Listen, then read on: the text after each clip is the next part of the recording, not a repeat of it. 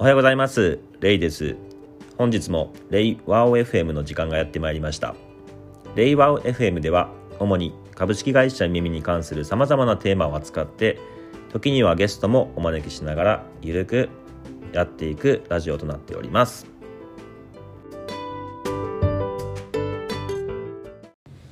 はい。では今日は夢見のはい。聞いた芸人ことはい。無職やめ太郎さんの方にゲストをお招きして、えー、いろいろとお話を聞いていきたいと思います。よろしくお願いします。イエー。どうも、無職やめ太郎です。本名は無職やめ太郎ですか、無職やめ太郎。ですね。い、ろいろあるミドルネームがある。んですね今日はですねそのやめ太郎さんが、はい。こうキータでこうなんていうんですかデビューというか、はい。してこうブレイクするまでのちょっといろんな経緯を聞ければなと思ってるんですけれどももともとそのキータをこう始めるはい。時の経緯で経緯と、はい。それからまあああいうこうスタイルではい。キータを書くようになったなんかきっかけみたいなところを初めに教えてもらってもいいですか？はい。とキータを書き始めた当時は、えっと、無職で、まあ結構暇だったんで、毎日、本当に無職だったっていう、もともと会社辞め太郎っていう名前だったんですよ。ああそうでしたよね。で夢見に入ったんで、うん。無職を辞めたんで無職辞めたなるほどになったんですけど 仕事してなかったんであのん。プログラミングの勉強として毎日あのパイザっていうサイトで,、はい。でプログラミングのテストを受けてテストして。でそこで就活もできるみたいあな。あその時から自会社辞めたろそうだったんですかねアカウント名が、はい、ええで自分のランクを上げてってうんうん。そこで就活もできるみうたいな、ん。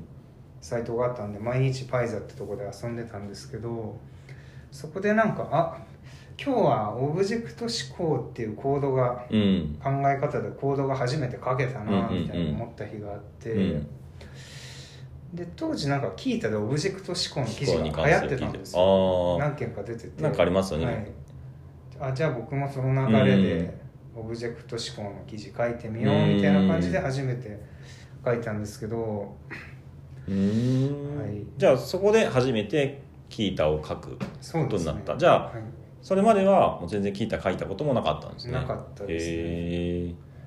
でもなんか人の記事はまあ検索とかで引っかかるんで、うん。よく聞いた自体はなんとなく見てたんですけど、でもアカウントも特に作ってなくて、で書こうと思った時にその多分一人語り僕の記事よく会話帳ですねって言われるんですけど、会話というよりは、うん。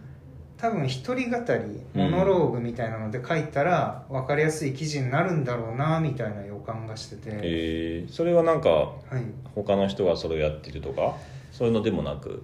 そうですね。よく2チャンネルであるじゃないですか、うん。あれ2チャンネルのそもそもアプリなんですけど、記法はい、自分語りをする人が2チャンネルでよく見かけてて、うん。多分この書き方だとおそらく例えばプログラミングのことを勉強しててうん。わからないことがあってなんや分からへんなこの技術分からへんなで勉強し続けてあもしかしてこういうことかって分かってきてあなるほど。ここでこの技術を使えばうん。便利なんだとか、こういうメリットがあるんだっていうのを多分技術記事の体に変換するようり、ん。もう一人語りうで、ん。自分がその分かんないな分かりそうだな分かったたってていう。その自分が理解したプロセスを全部 Y 記法で一人語りで全うん部細かく書いていけば、うんうんきっと読み手の人もその僕の理解のプロセスをうんうん追体験できて多分置いてけぼりにならずに理解まで到達できるはずうんみたいな。るなほどね。そんな記事が多分あったらいいあなー。みたいに思って書きました。それだからももともとオブジェクト思考っていうのが、はい。なんかよくわかんないなっていう中でいろいろパイザやりながらあこういうことかってはい。実際にこうコードも書きながら実感ができたっていうタイミングがあって、でオブジェクト思考のキータの記事見るとはい。この完全に分かった人がどうだみたいな感じで自分のちょっとオブジェクト思考論も混ぜながらはい。やってるの多いじゃないですか、はい。そうじゃなくて俺がこの今苦労してね難しいってずっとちょっと思ってたオブジェクトしか分かった。ここれをそのままみんなにもそうですね。共有したいっていう。はい。そんな感じだったんですかね。ですね。2チャンネルだったんですか？2チャンネルは昔からよく見てました。見てた？あ、はい。書いてたわけじゃなくて。Y たまにワインは書いたことなかったですけど、ね。なるほどね。はい。そっかじゃあそれを参考にしながらやるといいんじゃないかっていう形で発想が思い浮かんだんですねビビビと。はい。じゃあもうそこでいきなり会社辞めたろうで聞いた書いたんでですか一発目から Y, y 記法で。一発目から すごいですね。なかったですよねその当時。多分なかったですけ聞いたでうん。でもずっと探してると、うん。あなんか小説っぽくあ書いてるなみたいねな人はいましたね。でなんかその一時聞いたではい。ポエムはなんかはい。書くなみたいな感じがこ そう盛り上がったじゃないですか。はいあれは？ぜど前後しました？そのポエム書くやつはダメだみたいな。確かでも被って同じぐらいの時期だったかもしれないですね。だからそれはそのあれ？この書き方って大丈夫かな？みたいなそういうのはなかったですか？いやありましたね。叩かれるんじゃないかなと思ってましたけど、うん。実際書いた時の反響はどうだったんですか？一発目はどうだったんですか？一発目はいいね数とか。いいね数はいや全然いかなかったんですよ。あそうなんだ。はい。いや全く？僕はい。いけるかなと。僕思ってたのに。こんな面白くて分かりやすい記事公開したら、世界変わるで 一番いいねぐらい。で あひろきさん確か書いてませんでしたっけ？オブジェクト思考論のなんか記広事木大地さんでしたっけ、うん。オブジェクト思考の確か記事書いて、結構いいねついてたと思うんですよ。だから分かりやすい記事書けば、はいあのいいねつくテーマではありますよね。そうですね。そんないかなかったんですね。いかなかったです。何十？いいねぐらい。はい。当日は5いいねぐらい5いいねぐらい。あれみたいな。そうです自分入れていこうみたいな。いや自分では押せないんで。押せないから。あそっかそっか。でもなんかちょっと聞いたで有名なうん。ウヒョさんって方がいるんですけど、その人が即リツイートしてくれたんですよ。僕が記事書いたよって言ったら。あーあツイッターじゃあやってたんですねその頃、はいツイッターをやっててはいそこも会社辞め太郎でそうです、でキータも会社辞め太郎ででキータで記事書いたよっていうのはい。を会社辞め太郎がツイートしたらはい。ウヒョさんがすぐに。あすぐもうあこの記事は確かにうんそんな感じがするよねみたいにコメントつけてリツイートしてくれたんで、えー嬉しいですね。あそそっからね、はい。ウヒョさん経由で。はい、特に行かず。だから苦労したことといったら、誰も読んでくれへんがなっていうのが。せっかく書いたのにね、はいみたいな。えだってその頃ツイッターは？めっちゃフォロワーまあ。そんなになかったんですか？フォロワー俺数はまあ50人だったんでだいぶまあ少ない。少なかった。普通でじゃあツイッターのフォロワー数も50人。今も今う3000人3800 800人人ぐらいです。そっかそっか。じゃあちょっと寂しかった。ですねそうですね。あれみたいな。ニーズなかったのかなみたいな。もしかしてみんな知ってる？みたいな。オブジェクト思考完全にみんな理解してるみたいな。そんな感じだったんですね。そうですね。そっからはちょっともう心折れてい、はい、聞いたやめたりはしなかったですか？聞いたやめたろいやーちょっともう45件記事書いたんですけど。そのか後？はい。まあどれも泣かずそれで。も泣かず飛ばず。であれでもみたい自分で読む限りは分かりやすいしうん。面白いんだけどなとか思って、なうん。あと一部いや最高ですみたいに言ってくれる人あがコメントとかで。2人ぐらいいたんですよ。ちょっと会いませんかみたいな。えすごい。熱烈な、い。急にファンになったコアなファンが2人いるみたいな。なんでその人たちのおかげでちょっと続けられ もちろんじゃあこのね熱烈な人を裏切るわけにはいかないみたいな。ですね。期待してますみたいな。はい。なるほどねその頃もまだ会社辞めたろう。そうですね。かね。そのブレイクっていうか、はまあ急に「いいね」が増え始めたのははい。会社辞めたろう時代ですか、そうですね、うん。何がきっかけだったんですか？きっかけはは。そのアットコーダーっていうプログラミングコンテストのサイトがあって、あそこってなんかコンテストに参加する自体はリアルタイムじゃないと、うん。土曜日の何時からとかじゃないと参加できないんですけど、過去問はうん。いつでも見れるんですよ。ううんでしかも過去問をどんなコードで回答したかみたいなもう何千人もの答えがあ見れるあんですよ。でこんなシンプルなすごい短い問題なのに、あこんなに解き方あるんだ、あこんな何この難しい書き方みたいな。うん面白いみたいなことあをあ思ったんでうん。これキータに記事書いていいかなと思って。へえあそれをキータに記事書こうと思ったんですよね、そうですね。その視点は多分珍しいかもしれないですね。アットコーダーのサイトね。で過去問見てみんなの解き方見てたら今日プロのね。はい、素晴らしいすごいですからね。そしたらテクニカルなコードがね。読めるようになったよみたいなあ手で、でそのアットコーダーの社長のツイッターに、あああ、はい。すごいフォロワーいますもんね、はい、で問題引用して「キータに記事書いていいですか?」って聞いたんですよ、うん聞いで書いて、うん。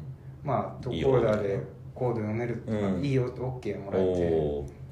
アットコーダーでコードみんなのコード読むとテクニカルなコードも読めるようになって最高やんみたいなうんうんうん。の書いて、で書きました後は特に報告しなかったんですよ、うんアットコーダーの社長の直大さんという人。に、うんうん。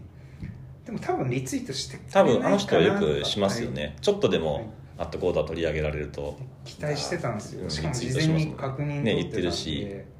で結構エゴさしてらっしゃるみたいなんで、そしたら僕の記事引用リツイートしてまあしてくんないかなと思ってたんですけどね、うんうんうん半分狙ってたんですけど、あしてくれたんですねはい。じゃおもろいやんっておもろいやん。リツイートしてくれたあら、うんそれでなんか2 3 0いいねついてでトレンド乗ったんですよ。えー、でトレンドに乗ると、そのキータのトップページに載るわけなんで、うん。めちゃめちゃビュー数が増えてそっからバーってさらに加速、はい。でデイリー2位ぐらいまで。おおそれまでなんか2 3 0いいねとかだったのが600いいねぐらいついえて。一気に？はい。ちょっとビビりますねそれへですね。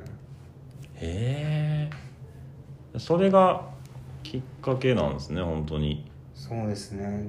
あれですねこの2018年11月30日に投稿しているはい。アットコーダー見てたらテクイコードが読めるようになった話そうですね。ってやつですかね。これですね。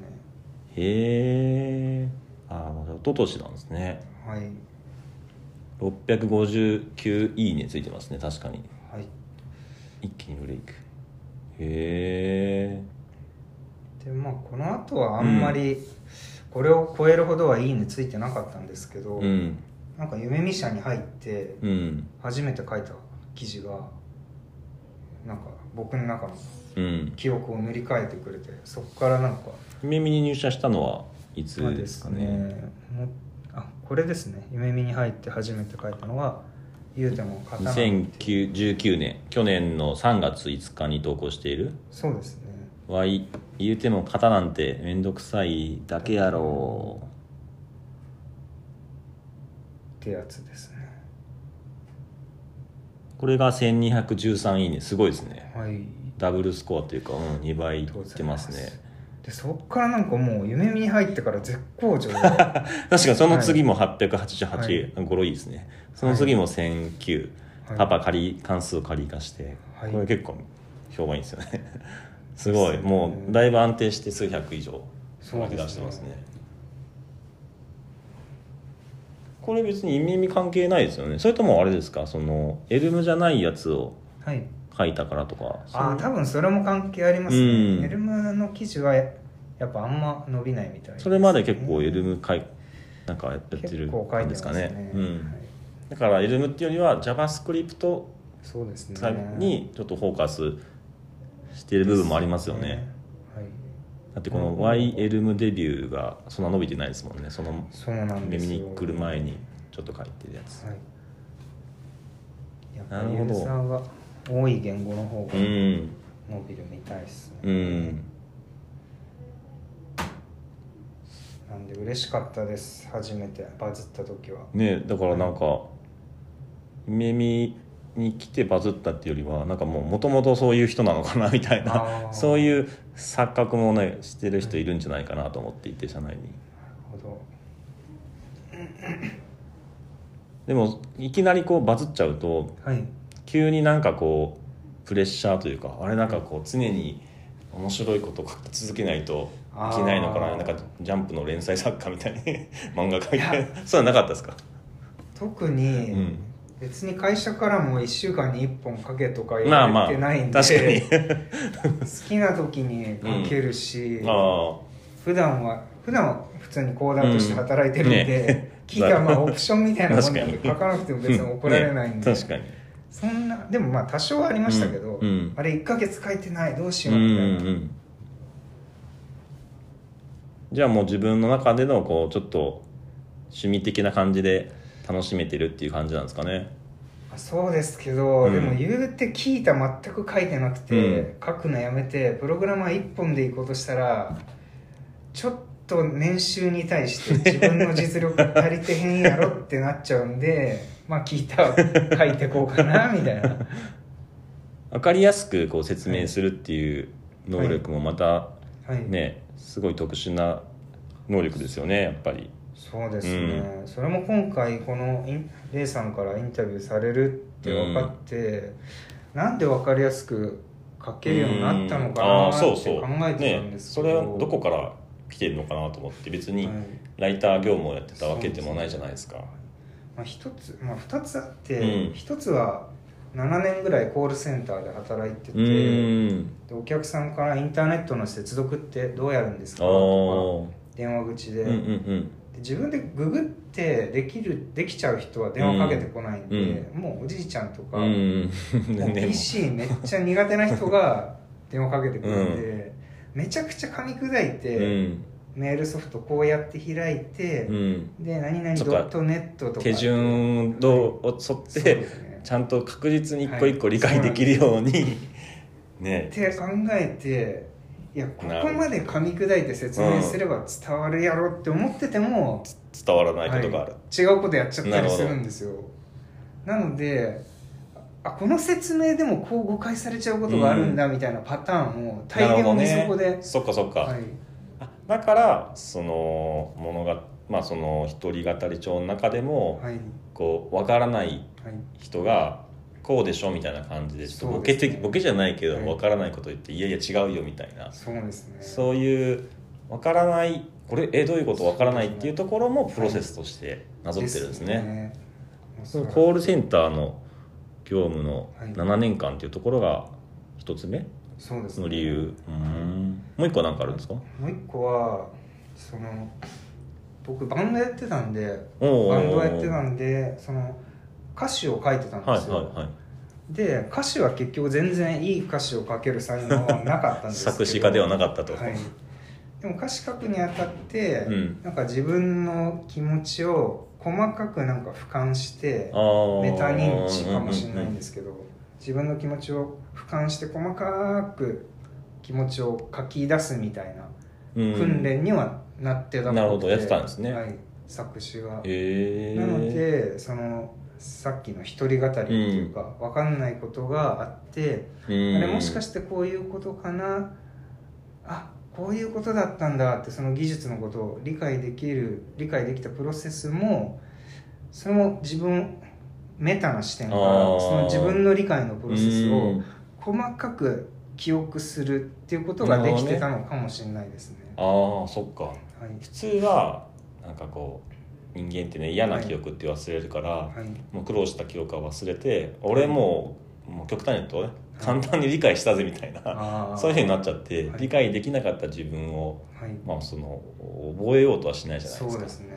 でもなんか作詞とかリリックとかってやっぱり自分の辛い記憶とそうかそういうのをちゃんと見つめてはい。それをみんなに共感してもらえる言葉に書くっていう意味では覚えないといけないですもんね。はい。覚えてないと辛いことをちゃんちゃんとなぞるっていうね。はい。そこがじゃあ噛み合った感じですね。それで分かりやすく説明する。はい。へえ。でもこれ聞いてる人多分はい。えじゃあ無職やめ太郎さんはいつからはい。プログラマーになったんですか？みたいな。はい。もともとコールセンターであれね何してたんですか？みたいな。興味持つ人も思うんですけどそのあたりのなんかバックグラウンドはどんな感じだったんですか？そうですねコールセンター自体も、ん。えー、と24歳から7年ぐらいいたんですけど、うん。なんで31歳かおらー。でコールセンターで働いてた最後の頃にその自分の好きなギターのホームページを作って、うんうん。で画面をクリックしたらそのギターの音が鳴るようにしたいみたいなとこから、で奥さんに最初はホームページ作ってもらってたんああですけどそうなんですねそそのギターの画像をクリックしたらうん。音が出るみたいなのはちょっできない。とみたいな感じで あじゃあ自分でやるしかないかみたいな感じで、え JavaScript を勉強し始めたのが30 30 9歳？歳。31歳だからそんぐらいの時でしたじゃあまあそれまでは全然プログラマー目指そうみたいなところも全くい、や憧れはありました。憧れああったんですね、はい。なんで C 言語をうん二十歳ぐらいの時うにん1週間だけ勉強したことありました。勉でもなんか挫折して。挫折してあ無理だはいみたいな感じで、そうですね。へえそこでじゃあねギターの音出すっていうのをきっかけに JavaScript やってそこでは挫折しなかったんですね、そうですね。できちゃった。はい。ちょうどその頃は HTML5 とかいうのが出てきて、うんうんオーディオタグとかうん。タグ書くだけで、うんうんあとは JavaScript ちょっと書くだけで音,、音出るんだみたいな感じで。やったみたいな成功体験。みたいな、そう。で すこれでできるんだみたいな。形で、あそれでじゃあめめ目指そうみたいな感じだったんですね。そうですね。職業として。はい。でそれでどうしたんですか？実でその後は。ちょっともうゴールセンターも嫌になってきてたんで、やめてずっと1日8時間ぐらいプログラミング勉強してたんですよ。ギターのホームページ作りながら、はい。で60社ぐらい多分、うん。コーダーになりたいって言って応募したんですけど、31歳でうん。実務未経験だったので、もう面接すらほとんど受けれなくて、でその間に子供できて、うんでもう子供が生まれるやばいみたいな 無職やみたいな感じだったんですけどなんとかアルバイトでそのホームページ制作会社に取ってもらえて時給1000円のアルバイトでなんとか入れて、そこからそこで次で3社目が今夢見なるほど。夢見社ですね。じゃあまあ少しずつか階段をかけ乗ってでもギリギリですよね。その生活とかすごい。よく奥さんも「あんた何や,、何やってんの?」って言わなかったですね、プログラマー。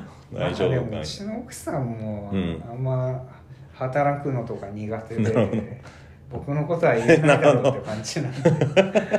おもろいなそれ。まあね。ああでもよかったですねそういう意味では。そうですね。じゃあ今までのやっぱりね苦労があってはいそのようやくできるようになったっていうねそのギターのサイトで、っていうところのはい。体験もあってできできない人もね一回挫折してるっていうところもあるから、できない人の気持ちも分かるし。はい。あすごいな。そういうなんかこうねいいですね。こう過去のねいろんなものが点と点がつな がったみたいな。ねこうコールセンターもねなければ、はいそういうふうになってないでしょうけどねやっぱり。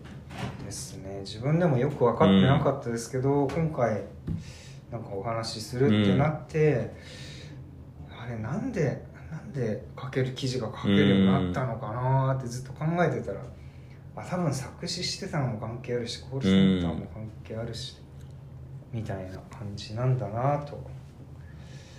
ありがとうございます。まあそういう形でこう今やねこうかなりもう有名になってしまってまあやめ太郎さんを知って、そこで夢見に興味を持ってもらった人もね結構多かったり、実際にそれで入社してもらったりししてもらってる人も多いんですけどもなんか今後、今後のなんかねはい。展望とかなんかそういうのあったりしますか？今後こういうのやっていきたいなとか。それがないんですよね。ないんか。はいまあ今までも別にそういうなんか何か目標を持ってやってたわけじゃないですもんねこれは。全くなかったこの活動は。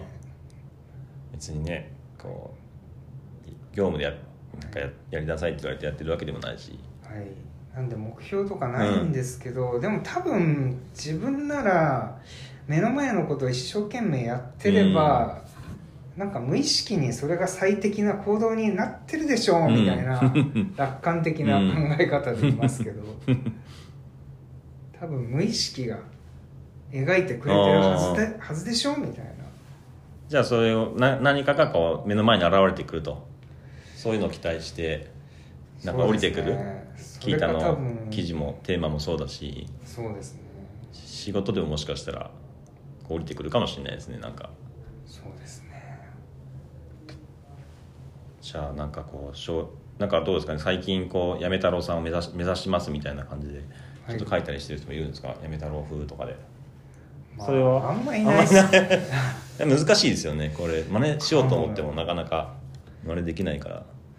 わかんないですね。うん自分ではいや誰でも書けるでしょうって思ってたんですけど、でもなんか僕がすごい尊敬してる若い子たちが、うん。僕より全然すごいなと思ってる若い子たちが「いや Y 気泡は挑戦したけど無理でした」とか言ってるんであ意外と難しいんだみたいな、まあでもそういう意味ではなんかあれじゃないですか。こう分からないところっていうところをはい。分からないままにせずにはい。あの理解するっていうそのはい。エンジニアとしてのはい。そういうこう確実に学習していく能力っていうところはめちゃくちゃ高くなってるんじゃないですか。そうかもしれないですね、だからなんかこうもしかしたら今だとはい。昔と違って何かこうはい。未知な言語とかはい。新しい概念とか出てきてもはい。なんかそれをこはい、う分からない。